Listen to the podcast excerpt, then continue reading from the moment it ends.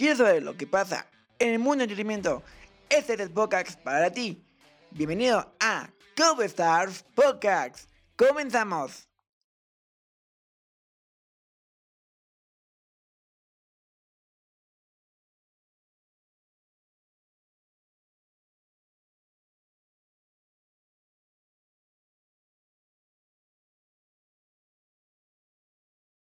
En esta ocasión, en este episodio, nada más yo voy a estar solo con mi persona entrevistado que fue Alex Bancha del episodio 5 de Go Stars Podcast.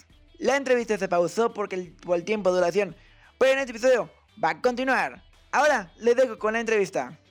Comencemos. Advertencia.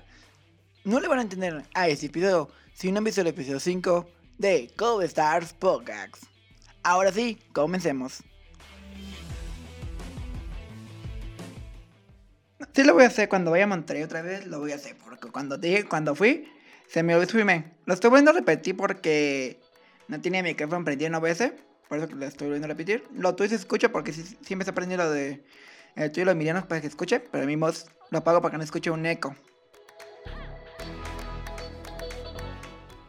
¿Cuál es tu fabricante favorito de montaña rusa? Pues fíjate que también es, es una, una pregunta complicada de responder porque mucha gente pensaría que voy a responder BM, pero creo que no ha innovado tanto y creo que mi favorito es eh, Intamin, Intamin, ¿no? Este, que, que- que ha hecho grandes montañas como la que acaba de abrir en Universal justamente, que es Velocicoaster, ¿no? Creo que, creo que ha hecho grandes montañas ahí también. Y no es un fabricante tan, tan, o tan bien visto, o a lo mejor tan, tan, con tanto fan como, como B&M. Sí, Mi, mi favorito creo que es Saint también. Aquí los, de, los fanáticos de Parque Diversiones y los que quieren en Six Flags México que BM llegue a México. Sí, Pero a, mí, a mí me gustaría con Itamin. Saito, Sí. Sí, a mí, a mí también me, me gusta muchísimo. Ahí también tiene muchas, tiene grandes montañas. Te digo, Ve- Velocicoaster es de ellos, ¿no?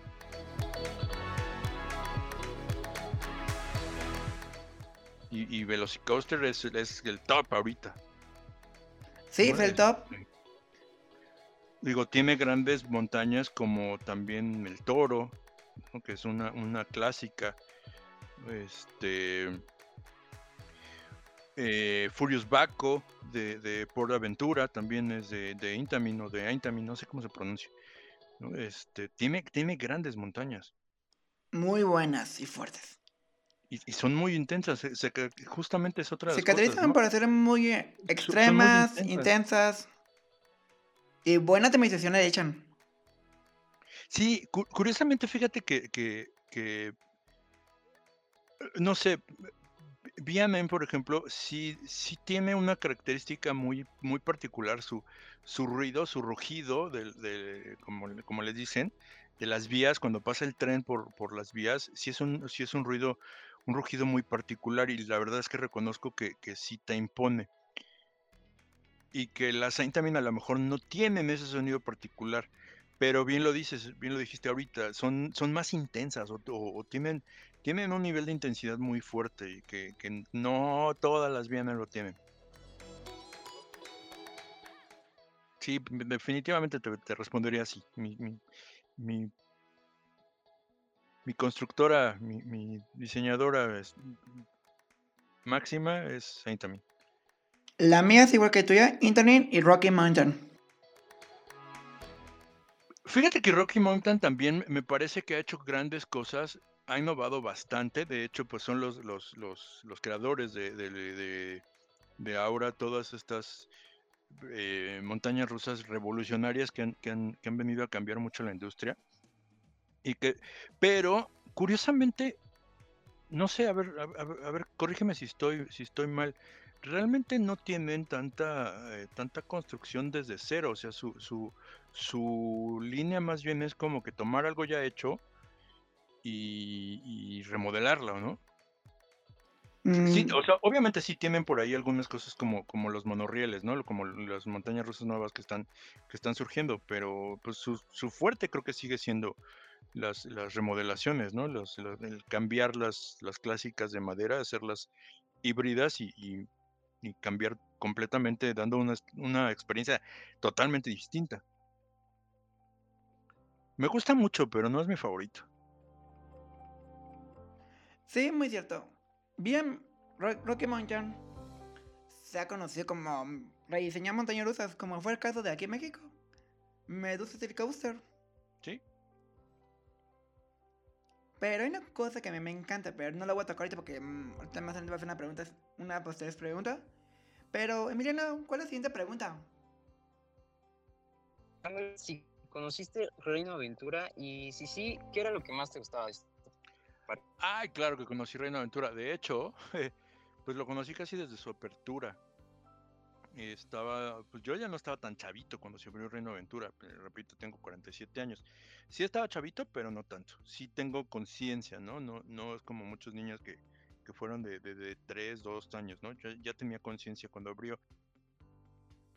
En su momento, fíjate que hablando de la apertura, fue una sensación aquí en México porque no existía en ninguna parte de este país, e incluso en Latinoamérica, un parque de diversiones con esa temática, ¿no? Con, con esa, con, eh, sí, con, con el hecho de que tuviera los distintos pueblos, que todo estuviera eh, bien diseñado, bien los, los arbolitos, las zonas de, de alimentos, las atracciones incluso pues, tematizadas, ¿no? Dentro, de, dentro de, lo que estaba, ¿no? El pueblo polinesio, el pueblo vaquero. Eso era algo muy distinto, era algo que no se había visto. Ya existía en, en su momento los Juegos Mecánicos de Chapultepec, que después fueron la feria, pero pues era simplemente un, un, un montón de juegos en un terreno donde no había ninguna tematización, como siempre fue, y eso fue lo distinto de, Reino Aventura, lo, lo que llegó a cambiar la, la, justamente la, la, experiencia de parque, el, hecho de, tener chavos también, chicos eh, atendiendo, ¿no? que ya, eran los operadores, con una atención muy buena, con una sonrisa, donde no existía eso. Creo que eso fue lo, bonito de, Reino Aventura.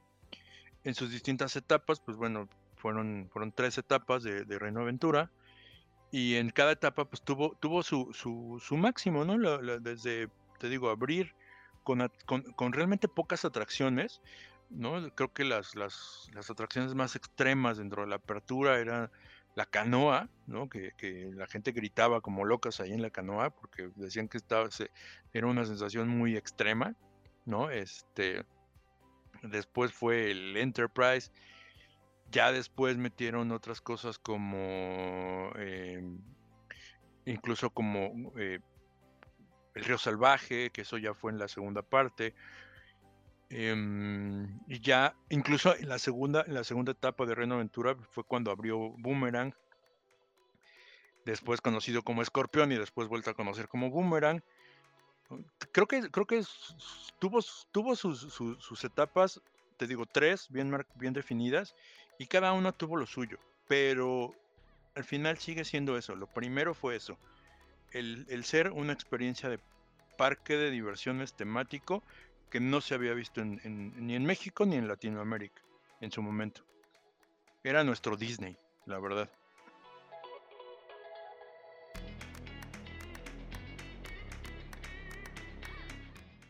Pues la verdad, bastante. Yo que no sé mucho de los parques de diversiones, pero la verdad me gusta conocer cosas nuevas. Pues la verdad es un gusto que haber estado aquí platicando contigo y para poder aprender de, de esto que nos gusta a muchos. Y pues la verdad, muchas gracias y, y ahora sí que una disculpa.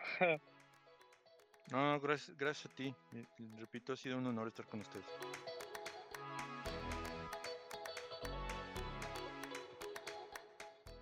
Bien. Bien, digo, pues la verdad es que no, no puedo decir mucho de, de, haber estado con él 20 minutos y apenas escucharlo, ¿no? Pero bien, bien, Emilio. ¿Cuántos años? Es tu compañero de escuela. Es cierto que Boomerang no es original de Reino Aventura? Es cierto. Eh, Boomerang llegó como, como un proyecto de Becoma. Eh, fue el primero, el primero que se hizo en, todo el mundo. Y no, no llegó a Reino Aventura. Llegó a un parque. De hecho, ya eh, mucho tiempo estuvimos buscando doc- eh, algún documento o algo que nos confirmara que realmente fue, era cierta esa historia. Para nosotros era como, como, como leyenda urbana, pero ya, ya encontramos realmente fotos. Estuvo en un parque en Puebla, eh, creo que un par de años en, ese parque, pero curiosamente ni siquiera es un parque, este, un parque de diversiones, es un parque como si dijeras, estuvo aquí en la Ciudad de México, aquí en el parque, no sé, en el Parque México, ¿no? En el Parque España. Este, ahí un, un- un- un parque de visita, un parque, un bosquecito, y ahí estaba, en medio del parque, estuvo un tiempo Boomerang, ahí con un señor que lo operaba, y este, que cobraba, te subías y ya te ibas a tu casa, ¿no? No había más que hacer en ese parque, en Puebla. Te- tenía que Y ya después fue trasladado a, a Reino Aventura. Tenía que ser un parque, un parque muy grande para ese, para ese jueguito. Pues ni tanto, ¿eh? Hasta donde, hasta donde sabemos, no era un parque tan, tan grande. Y ahora te cuento, ahora Six Flags es dueño de Boomerang. Sí, sí, por supuesto. Y, toda la cadena de Six Flags tiene boomerangs. Creo que no, no hay ningún parque de No- diversiones que no tiene boomerang a nivel mundial. Ah, sí, sí hay muchos. Hay pocos, hay muchos, pero ya muchos conocen boomerang, con el modo de boomerang. Hey Coaster fans, en un momento regresamos con la entrevista, pero mientras vamos con esta canción que se llama Street Lights de Time Total, A Session, Gigi Day y Axolo. Disfrútenla.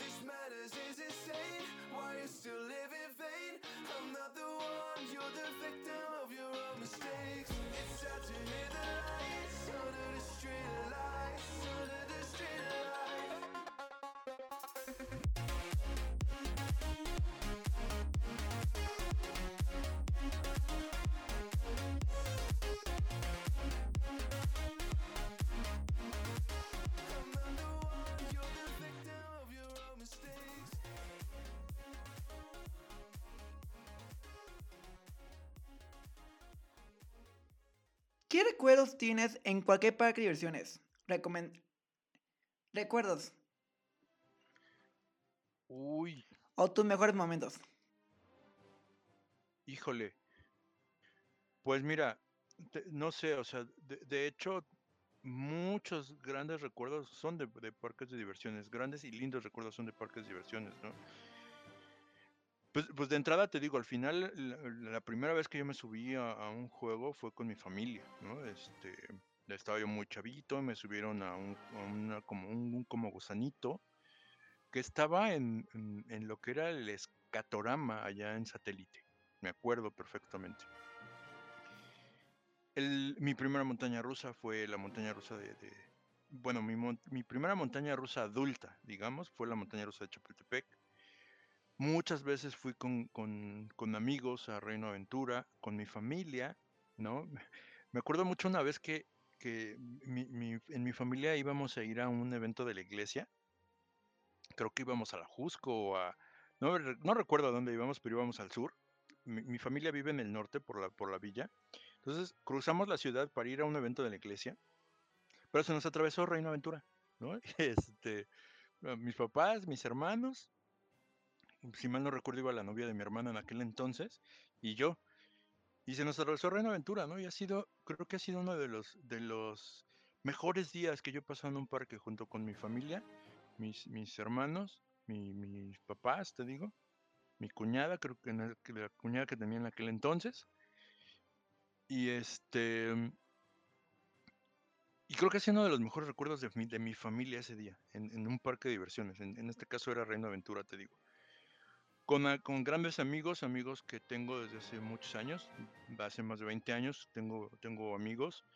Y también, digo, no te ha tocado ninguno de estos grandes, grandes convivencias que, que teníamos antes. Lamentablemente la pandemia no, no nos ha dejado temerla, temerlos, ¿no? Pero también han sido grandes, grandes aventuras, grandes eventos. O sea, me acuerdo mucho, este, que, eh, que nos saquen de los parques, ¿no? Y que nos saquen del parque, pero ya porque ya no hay gente, ya somos los únicos en el parque, ¿no? Este, hace mucho no. Pero, pero imagínate, todo el grupo de amigos, ¿no? Este, 20, 25 grupo, eh, grupo de amigos, y que, que nos de, de plano nos digan, o sea, ya sálganse, ya el parque cerró, ¿no? Y que nosotros así de, no, no, ¿por qué? ¿No? Y querer estar ahí. Pues mira, con, con nosotros la verdad es que nunca nos pasó que se pusieran así como que payasones, pero, pero sí, este, ah, es, es curioso, o sea, es- son anécdotas, ¿no? De, de- de- te digo. Sí, sí, exacto, exacto. Al final es divertido, es divertido que te saquen. Pues mira, yo te puedo decir que la vez que salí más tarde del parque, salimos también a las 2 de la mañana y todavía mucha gente estaba en el parque. Suele. Ah, eso me pasó. No, pero había mucha gente. El parque ya estaba cerrado, pero había una gran fiesta en el parque. Fue la inauguración de Superman. Ah, sí. Cuando se viene a el parque se mantiene más abierto. El parque se, se pone en modo fiesta. Pero porque el, hubo una inauguración en la noche con DJ, con bocadillos, con ah, había alcohol y había muchos invitados. Y este, en, el- en el estacionamiento gótico había una fiesta en grande. Y ya no supe a qué hora terminó. Yo me salí casi a las 2 de la mañana y pues había... La fiesta seguía. Yo tengo otra anécdota que te va, te va medio, te va a divertir.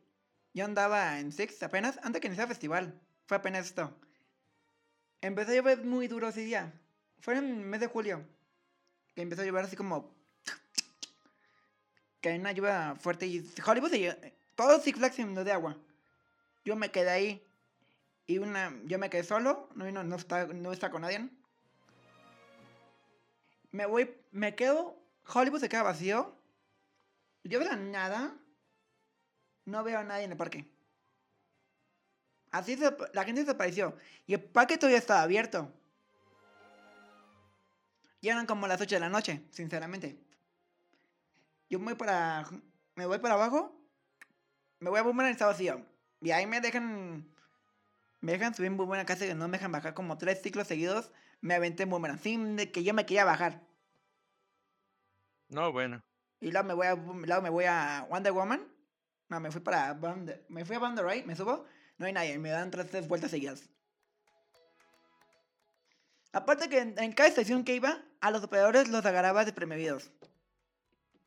¿Los qué? Ah, los agarrabas desprevenidos. Muy chistosos. y todos se quedan con la cara de, what the fuck. ¿Cómo que hay un visitante todavía en el parque? Sí, a veces pasa. Porque en mexicano, yo no sabía que en mexicano hab- había visitantes todavía, yo no sabía. Porque lo que era vaquero, suizo y polinesio, vacío el parque. No había nadie. Me voy a Justin Lee, hay falla técnica, me quedo en la fila, me da igual, no había gente. Faltaba que sacaran mi, snack y mi cena. Ah, ¿y qué? Lo saco, me voy a Justin Lee, me voy a Mexicano, saco unas nuggets, unas tiras y me voy para los elotes. Y ya me voy. Pero el mundo que los polis se me quedan viendo. ¿Cómo hay un personaje todavía en este lado del parque? Aparte que en ese momento que los polis no llegaban, me aparece un fan, me aparece una persona. Aparece una persona. No es la típica niña que dicen que aparece en Six Flags. Sinceramente aparece y empieza a gritar. Y yo salgo, yo salgo corriendo. Y eso fue en gótico. Y otra madre. No había operadores en la zona estrés en, Hollywood. No había operadores. Yo era el único y veo a la niña. ¿Y tú qué haces? ¡A correr! ¿Qué te ha parecido las medidas de seguridad y salud ante la pandemia de COVID-19? Híjole, bueno. Las medidas que adopta el parque como tal o los parques que, que- que visité, es que, bueno, también, o sea, aquí el Six Flags México tiene unas medidas, no son draconianas porque al final son, son, son necesarias, a lo mejor para, para la población que tenemos, ¿no? Este, y la población pues muchas veces no la sigue al pie de la letra. Me ha tocado ver que, gente está con el cubrebocas abajo o cuestiones así, ¿no? Em, en algunas, en algunas eh, atracciones me gustaría que hubiera más espacio o que dejaran asientos vacíos, ¿no? El caso de Carisanity, ¿no? Este, que no, que no hay asientos vacíos ahí y que la gente al final grita o- y, y- y- todo eh, estando muy juntas, ¿no? Hay yo otros estoy a favor. que- Yo estoy a favor de Crafinity. hay otros que, que- que está bien, porque el espacio también entre, entre asientos se presta, como el caso a lo mejor de Boomerang o el caso de Superman.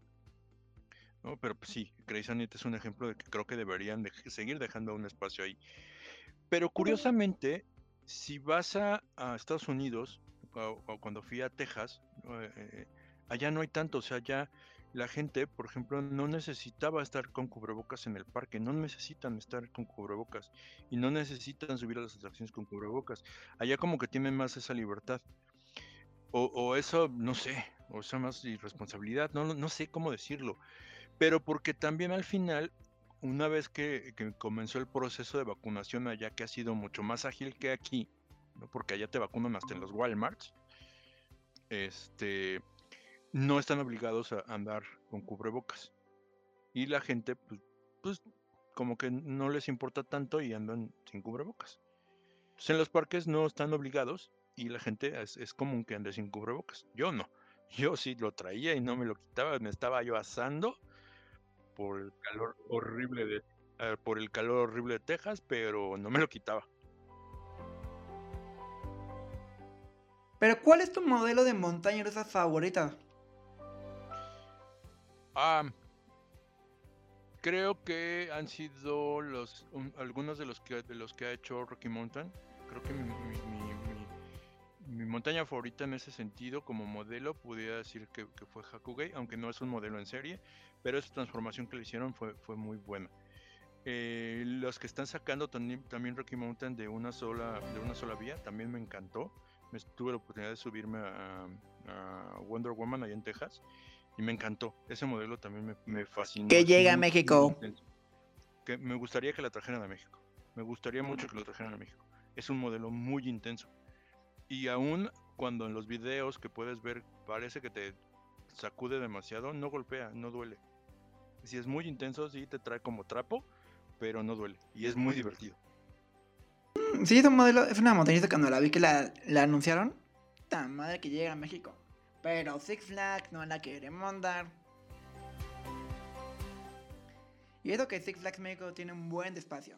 Para mí mi modelo favorito en montaña rusa, las híbridas y esa de Rocky Mountain. Sinceramente, la de Cold de Lanzón. Es mi favorita. Mis dos modelos que me gustan. Son, son muy buenos también. ¿Qué es tu no- opinión del nuevo parque Atlan en la Ciudad de México? No me preguntes eso. Creo que mi opinión de toda la situación es que tengo mucho miedo porque es una, es una situación que como, como América Latina ya vivimos. ¿no? En, en en Argentina, yo lo- ya lo he comentado, cerraron un parque en Argentina que era del, del gobierno, después fue privado, después lo quitaron, se lo quitaron la- la- al- a los privados y al final terminó siendo una ruina. ¿no? Y, ¿Un parque y feo? Tengo mucho miedo. Sí, un parque feo que terminó cerrando y que terminó ya, los juegos terminaron en, en la chatarra, literalmente en la chatarra, ¿no? Y, y, pues terminó siendo un parque abandonado y eso me da mucho miedo que ocurra aquí. No lo están llevando bien. Va. Tienen un proyecto muy bueno, pero es gobierno. Y el gobierno no sabe hacer bien las cosas. Muy cierto. Va, creo que la última pregunta te va a doler más, sinceramente. ¿O quieres que lo omite? No, dale, dale, no, no hay problema. ¿Qué es tu opinión que van a quitar la montaña rusa de madera de la fecha por la icónica montaña de México? Pues viene de la mano con esto, ¿no? Al final, este. Yo alguna vez lo comenté. No me hubiera, no me hubiera dolido tanto, porque es, es bastante doloroso el tema, si, si se hubiera hecho por algo mejor. Pero dado lo que están presentando, es una burla y es una, y es una grosería. ¿no? El hecho de que quiten una montaña rusa tan icónica, tan, con, con tantos años, para, para hacer lo que, lo que quieren hacer, la verdad es que sí es una burla. Yo estaba buscando también la, manera legal de protegerla, no, no tuvo, no, no dio el tiempo, porque lo hicieron también muy apresurado. Eso no, no, no habla bien también del proyecto, pero bueno, pues ya no se puede hacer nada, lamentablemente, sí es bastante doloroso. Me hubiera gustado que, que la mantuvieran, pero pues así las decisiones actuales en este gobierno. Va. Wow. Fue una plática muy larga y divertida, la verdad. Me divertí mucho hablando de este tema contigo. Gracias. ¿Qué te pareció esta, esta entrevista? Bien, bastante bien, eres... Porque tienes muy buenas ideas y tienes... Tiene, llevas muy bien la, la, la situación. Yo, o sea, tienes una línea muy buena. Felicidades por eso. Muchas gracias. Wow, que se ha sido muy divertido, muy largo. Ahorita como es proyecto uh, intencional lo que estoy manejando. Pero, Bancha, ¿cómo te pueden seguir o cómo te pueden encontrar en redes sociales si alguien te quiere buscar? Em, en todas estoy como Bancha March. Y en, en Facebook estoy como Banchalex. Va. Así con, con V. Esto sería todo por esta entrevista. Muchas gracias por estar aquí. Yo soy Emilio Ordoña Rodríguez, CEO, fondo de GoStar. Y esto fue todo por esta entrevista.